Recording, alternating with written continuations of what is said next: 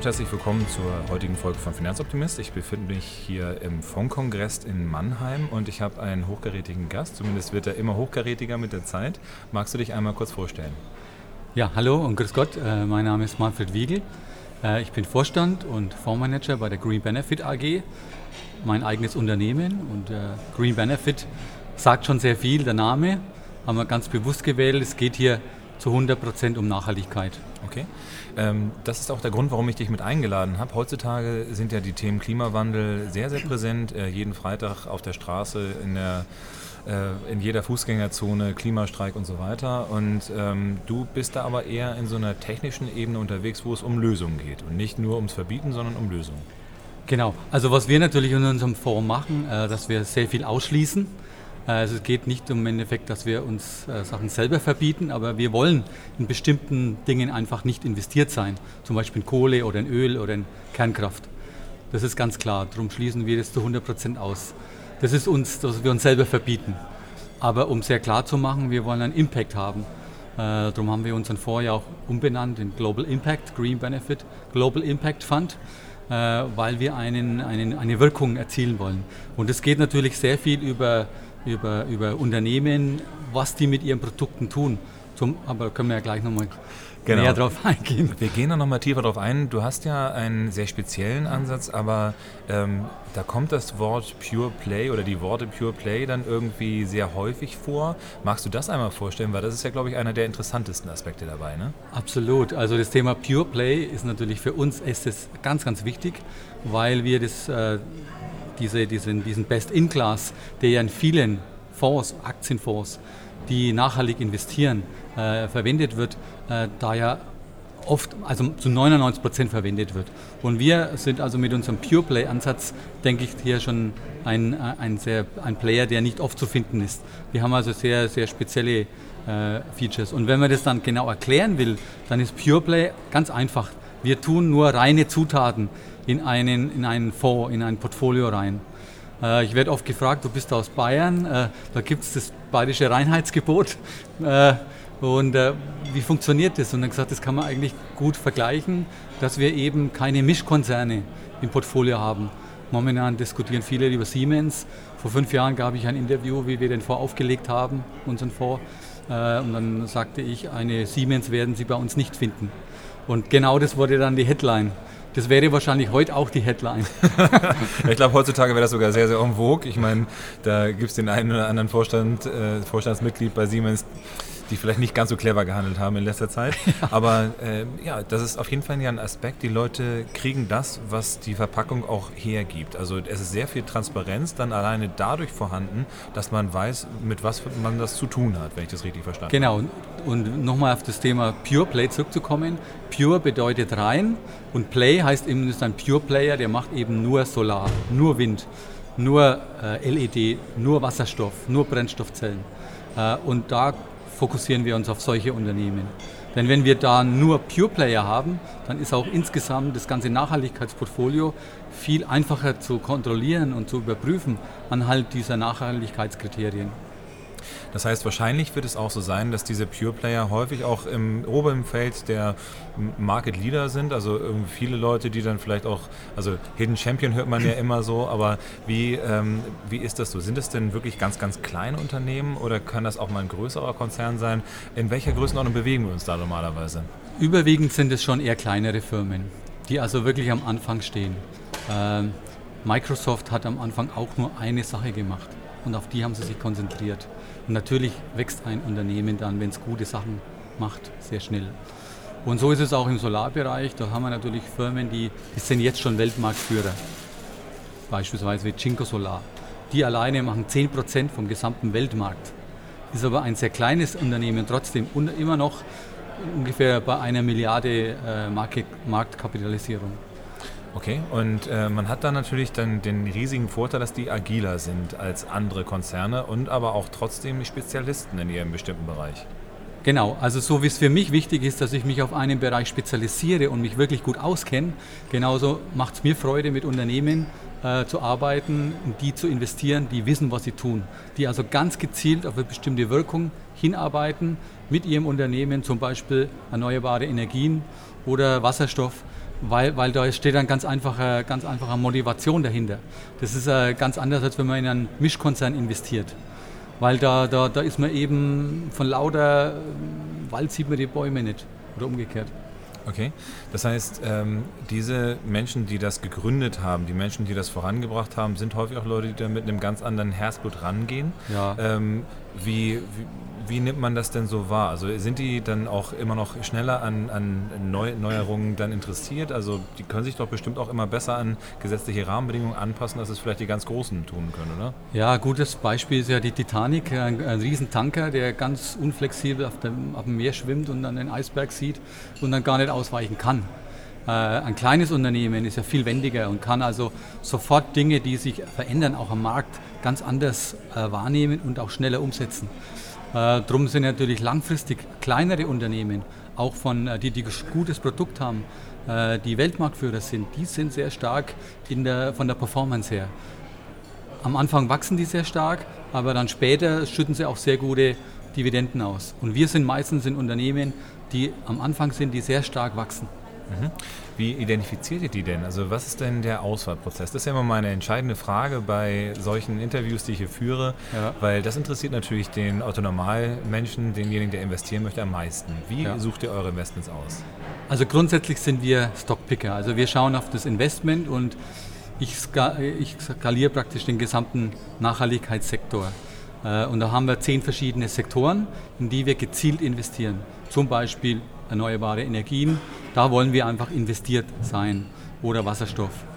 Wasserstoff ist ein interessantes Thema, da waren wir 20 Jahre lang, haben wir den Sektor beobachtet, nie investiert und erst vor einem Jahr sind wir ganz gezielt in, äh, sind wir eingestiegen, weil wir gesehen haben, da verändert sich gewaltig was. Da ist jetzt wirklich Bewegung drin, weil viele große Unternehmen sich in diesen Sektor auch investieren, sich beteiligen. Teilweise hat man eine Unternehmung, ein Unternehmen, das komplett übernommen wurde Hydrogenics zum Beispiel, die wurde uns wieder aus der Hand genommen. Das passiert leider immer öfter. Äh, aber natürlich werden wir auch da belohnt, indem wir dann bis zu 100% äh, Aufschlag bekommen dann. Das ist natürlich die schöne Nebenseite, dass man auch gute Performance damit erzielt. Wenn ich da mal einhaken darf, ähm, woran lag denn das? Also woran lag es, dass denn der Wasserstoff jetzt plötzlich funktioniert hat, wo der vor Jahren noch nicht funktioniert hat? Das ist alles eine Frage der Skalierung und natürlich auch am Ende des Tages von der Erfahrung. Ich denke schon, dass die, die Wasserstoffwirtschaft schon viel weiter wäre, wenn nicht von externen Seiten das blockiert worden wäre. Vielleicht sogar die Öllobby. Aber mittlerweile ist das Thema so, so en vogue und auch nicht nur, äh, dass man sagt, das ist en vogue, sondern das ist wirklich, die Leute äh, haben große, große Einflüsse von, von Unternehmen, von anderen Unternehmen, von, von Städten, von der Politik die jetzt investiert sein wollen, die sagen, wir wollen nicht nur allein auf Elektroautos setzen, wir wollen auch alles, was schwer ist, was, was lange Distanzen zu bewältigen hat, LKWs, Busse, Schiffe, Züge, da ist diese Wasserstofftechnologie exzellent. Und da beteiligen sich jetzt Linde, Alstom, Air Liquid, äh, große chinesische Unternehmen, die beteiligen sich jetzt mit 20, 30 Prozent an solchen Wasserstoffunternehmen und die bringen sehr viel Geld mit um dann natürlich die Skalierung nach, schnell nach oben zu bringen. Dann stellt das ist der entscheidende Unterschied jetzt. Okay. Äh, dann ist natürlich trotzdem die Frage, wie marktreif sind solche Sachen? Also ist es dann so, dass, also ich sehe es ja jetzt draußen auf der Straße nicht irgendwie nur noch Wasserstoffautos rumfahren. Ähm, wie weit sind wir da? Also ist, ist da noch ein weiter Weg zu gehen oder könnte es eigentlich jetzt übermorgen passieren, dass man den Verbrennungsmotor für fossile Brennstoffe ausklammert? Das ist eine sehr gute Frage, denn hier muss man ganz gezielt sagen, Wasserstoff ist dann geeignet äh, für schwere äh, Heavy-Duty Vehicles, also ganz große äh, schwere Transportvehikel und, äh, und nicht für kleine Autos in der Stadt. Da sind mit Sicherheit Elektroautos besser. Und so muss man halt eigentlich überall mit einem gesunden Menschenverstand an alles rangehen und sagen, wo kann man diese Technologie am besten einsetzen, wo kann man sie am schnellsten einsetzen. Natürlich dann auch noch am besten äh, Wasserstoff in, in, in Flotten, also wo große Flotten, große Speditionen äh, gleich mal 100 LKWs haben, da wird sich das viel mehr und schneller rentieren, als wir jetzt in einem kleinen, äh, in einem kleinen Auto. Äh, also mit Autos, PKWs wird es noch viel länger dauern. Aber bei, bei Zügen, die fahren ja jetzt schon. Äh, hier in Deutschland äh, betreibt Alstom schon Züge, die, die wunderbar funktionieren und, und die sich auch jetzt schon rechnen. Okay. Ähm, das ist ja auf jeden Fall eine riesige Chance, auch gerade so für den Weltmarkt, dass man eben sagt, so die Schiffe, wenn man die jetzt irgendwie schnell mal mit Wasserstoff dann irgendwie und nicht mehr mit äh, Altöl da irgendwie betankt, ja. das äh, könnte ja eine riesen Chance sein. Wie ist da die äh, Akzeptanz? Also ist es da so, dass es bestimmte Regionen gibt, die da besser sind als andere? Oder? Das kann man wohl sagen. Äh, gerade in dem Thema Wasserstoff sind die nordischen europäischen Länder sehr stark. Wenn man da Beispiel Norwegen nimmt, die sind also nicht nur, weil da mehr Teslas fahren äh, in den großen Städten in Oslo, sondern da sind wirklich auch äh, viele Unternehmen jetzt, die sich zusammenschließen und äh, Joint Ventures gründen, genau um dieses Thema Wasserstoff, Schiffe nach vorne zu bringen. Und da nimmt man natürlich zuerst Fähren, die dann sauber diese Distanzen überbrücken mit Menschen an Bord. Das sind jetzt weniger zuerst mal diese Öltanker, die jetzt da Tausende von Kilometern auf den Weltmeeren zurücklegen. Die kommen irgendwann später, so dass man auch jetzt sich fokussieren muss auf die Firmen, die jetzt schon äh, Technologien liefern, die jetzt schon genutzt werden können. Da haben wir etliche im Portfolio. Okay, spannend, spannend. Also auf jeden Fall, es kommt von, von Norden nach Süden dann jetzt äh, ja. mal hier reingerauscht.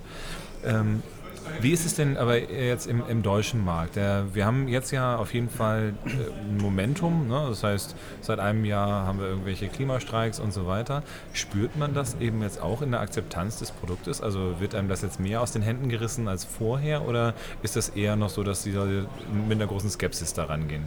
Also ich sage mal so, die Leute, die uns schon länger kennen, die wissen, wie wir arbeiten und dass wir dieses Thema wirklich verinnerlicht haben, dass wir uns 100% darauf äh, konzentrieren die nehmen dann schon wahr, dass das, was wir gesagt haben vor fünf Jahren, dass sich das jetzt wirklich zeigt. Dass wirklich hier jetzt äh, was reinkommt, also dass da wirklich Bewegung reinkommt. Und das ist natürlich eine sehr gute Bestätigung. Und die Berater, die sich noch nie damit beschäftigt haben, äh, die, das dauert noch. Aber gerade viele institutionelle Investoren, die äh, sind sehr auf dieses Thema äh, fokussiert und die fragen sehr stark danach. Jetzt äh, vielleicht nochmal eine ganz andere Perspektive. Ähm, häufig ist ja bei Technologiewerten auch der soziale Aspekt äh, eine Komponente. Wir hatten uns ja auch schon mal darüber unterhalten gehabt, äh, da kam das Stichwort Kinderarbeit dann irgendwie drin vor und Menschenrechtsverletzungen in zum Beispiel in China, was ja. jetzt ja ein großer Markt ist. Ähm, magst du da nochmal ein kleines Statement abgeben? Weil ich habe das in dem Moment halt sehr spannend gefunden, was du da zum letzten Mal zum gesagt hattest. Genau. Vor Jahren äh, war es so, dass ich auch äh, interviewt wurde von, äh, von einer großen Fachzeitschrift. Ähm, und dann die Redakteurin sagte dann, wo investieren Sie denn momentan? Und ich sagte, eine, eine der größten Positionen ist Jinko Solar, ein chinesisches Solarmodulunternehmen. Äh, und dann sagt sie, ja, wie ist das mit China? Ist das nicht irgendwie äh, komisch, so von der Nachhaltigkeit her und Kinder und so. Ja, dann habe ich sie zurückgefragt, denken Sie denn, dass da am Sonntagnachmittags irgendwelche Kinder in, in, der Werkstatt sind und da so Solarmodule zusammenschrauben? Und dann sagt sie, ne, man weiß es ja nicht. Und dann sagte ich, na, es ist ganz sicher nicht so, sondern äh, diese ganzen Prozesse sind äh, zu 100% automatisiert. Das, diese Produktion läuft zu 100% vollautomatisch ab. Also da, da, da, sind überhaupt keine Kinder mehr involviert, das sind eher Ingenieure an der Seite und schauen zu, dass das alles gut funktioniert. Und dann ist es auch gar nicht so entscheidend, wo diese, äh, wo diese Maschine steht, ob die in Europa steht oder in den USA oder in China. Äh, die haben halt, die chinesischen Hersteller haben halt eine andere Skalierung, die haben halt andere Stückzahlen, die die produzieren. Und deshalb sind die so günstig. Also äh, auf jeden Fall äh, auch spannend ist ja dein FNG-Profil zu lesen, wo dann ja bestimmte Dinge dann eben ganz klar ausgeklammert sind. Von daher, äh, ich sage immer ganz gerne, für den dunkelgrünen Hardliner ist das ja das Produkt im Endeffekt. Ne? Also das heißt, jemand, der sagt, ich möchte fossile Brennstoffe ausschließen, ich möchte gerne nur Regeneratives haben, der ist ja bei dir komplett an der richtigen Adresse und kann da eben auch seinen, seinen Impact erzeugen. Ja, wir sehen das absolut so, denn für uns persönlich ist es wichtig, dass wir diese Überzeugung haben, dass wir eben nicht in das äh, nachhaltigste Ölunternehmen investieren wollen, sondern wir wollen eigentlich gar keine Ölaktien. Darum schließen wir solche äh, Dinge zu 100 Prozent aus. So, das sind auf jeden Fall ja schon mal viele spannende Faktoren gewesen. Also wir haben so ein bisschen Zielgruppendefinition jetzt schon gemacht. Ähm, aber zur Zielgruppendefinition gehört ja vielleicht auch die Namensgebung an sich. Jetzt steht da ja Benefit mit drin. Das, äh, nicht, dass man das falsch versteht, das hat ja nichts mit Spenden zu tun, sondern ihr wollt ja einen echten Mehrwert schaffen. Wie ist das gemeint? Genau, der Benefit ist ja im Endeffekt der Nutzen. Äh, und der grüne Nutzen, äh, wörtlich übersetzt, bedeutet am Ende des Tages, äh, für uns, dass wir richtig begeistert sind, wenn wir Win-Win-Situationen finden, die wir dann auch, in der, auch durch Investitionen äh, in, in Unternehmen umsetzen können. Das bedeutet, dass wir eben Unternehmen finden, in die wir investieren und die Umwelt eben nicht verliert. Das ist zum Beispiel eine Win-Win-Situation, dass der Anleger was davon hat, äh, der, der, Investor, das Unternehmen selber, in dem es vernünftig arbeitet, die, den Impact auf die, auf die Umwelt, auf den Environment äh, hat und prüft ähm, und dass wir am Ende des Tages natürlich auch wir dann was verdienen und dass es eine Win-Win-Situation ist. Ich glaube, man hat ein bisschen was verdient, wenn man bei euch investiert war, wenn mich nicht alles täuscht, oder? Wie war das letzte Jahr für euch? Letztes Jahr sind wir wirklich sehr froh, dass wir, dass wir gut aufholen konnten ähm, nach gewissen volatilen Zeit. Aber wir konnten äh, über 75 Prozent Performance erzielen in 2019 und äh, waren damit einer der besten, wenn nicht der beste Nachhaltigkeitsfonds in ganz Europa. Das äh, finde ich natürlich sehr schön, dass man eben vor allen Dingen auch diesen Performance-Aspekt, das wird einem ja häufig an den Kopf geschmissen, wenn man jetzt irgendwie im Bereich Nachhaltigkeit Beratung macht. Ja, da muss ich auf Performance verzichten. Ich glaube, wenn man bei euch investiert war, muss man das Gegenteil bescheinigen. Ich glaube, im letzten Jahr gab es andere Sektoren, die eher gelitten haben als der Bereich der regenerativen Energien. Vielleicht aber trotzdem nochmal so ein Aspekt, wo würdest du sagen, was waren so entscheidende Knackpunkte oder wo war es irgendwas, wo du sagen würdest, das hat dich am meisten begeistert jetzt vielleicht auch in den letzten Wochen und Monaten vielleicht, aber aber auch die letzten sechs, sieben Monate. Was mich wirklich begeistert hat, äh, war, dass die allgemeine Wahrnehmung wirklich gestiegen ist äh, und äh, aus verschiedenen Blickwinkeln betrachtet, aber, aber dass wirklich dieses Thema Nachhaltigkeit äh, auch von den UN äh, von der UN mit den SDGs, mit den Sustainable Development Goals immer mehr äh, in die Öffentlichkeit dringt. Ich hatte zum Beispiel bei uns in Fürth im Landratsamt hatte ich einen Bierdeckel bekommen, wo drauf steht, äh, wie können wir in, in unserem Landkreis, in unserer Stadt, in unserer Kommune nachhaltiger wirken anhand dieser nachhaltigen Kriterien, also dieser äh, 17 Nachhaltigkeitsziele der Vereinten Nationen. Und das war wirklich super. Also da war ich richtig begeistert, weil ich gesagt habe, hey, jetzt ist es wirklich schon bei uns angekommen, mhm. äh, dieses Thema. Und da redet jeder drüber. Und ich glaube, darauf kommt es an, dass man nicht natürlich nicht nur darüber redet, sondern auch prüft, was hat das für eine Wirkung, was kann ich tun, mhm. was ist mein Beitrag, indem ich eben in, äh, nicht in Kohleunternehmen investiere oder in Fonds, die in Kohlekraft investieren, sondern indem ich denen das Geld entziehe. Auf jeden Fall. Ähm, das sind natürlich spannende Jahre jetzt auch für uns. Also ich, ich muss natürlich dazu sagen, dass für mich das ein bisschen äh, zufällig war, dass es genau das zu irgendwelchen Friday for Future Sachen dann zusammengefallen ist. Das liegt so ein bisschen an meinem Alter vielleicht dann auch. Aber ähm, wo glaubst du denn geht die Reise hin? Also wenn du jetzt noch deine Vision weiter schärfen kannst, ähm, was wäre so dein Wunsch? Wie, äh, wenn ich dich in einem Jahr nochmal interviewe, was hast du dann erreicht? Natürlich wollen wir viele Anleger gewinnen, die sich diesem Thema öffnen, die, die gerne investieren in sowas, mit denen ich über die Miteigentümerschaft als Aktionär rede, sprich, die sich als Mitunternehmer sehen und nicht als Investor an der Börse und irgendeinen DAX oder einen Dow Jones kaufen, irgendein Index-Investment, sondern die sich als Mitunternehmer in einem der nachhaltigsten Unternehmen weltweit sehen. Und das wäre das Beste, was passieren kann. Speziell für unser Land Deutschland, wo wir ja noch an der Aktienkultur arbeiten können. Mhm. Stellst du es denn eben auch fest, dass äh, durch dieses Thema, dieses Thema nachhaltiges Investment, wo man sagt, kann ich meine persönlichen Wertekataloge implementieren, dass da eine größere Identifikation auch stattfindet? Also ich denke 100 Prozent, denn wenn die Leute wissen, was passiert mit meinem Geld, zum Beispiel mit dem Thema Wasserstoff und Spezialunternehmen, was machen die jeden Tag und was produzieren die und was hat das dann für eine Auswirkung? Äh, zum Beispiel äh, eben ein, eine Firma, wo man dann äh, irgendwo in den Nachrichten was liest drüber. Und dann sagen die Leute, ja, da bin ich mit investiert, da bin ich mit Investor, da bin ich mit Eigentümer dieser Firma.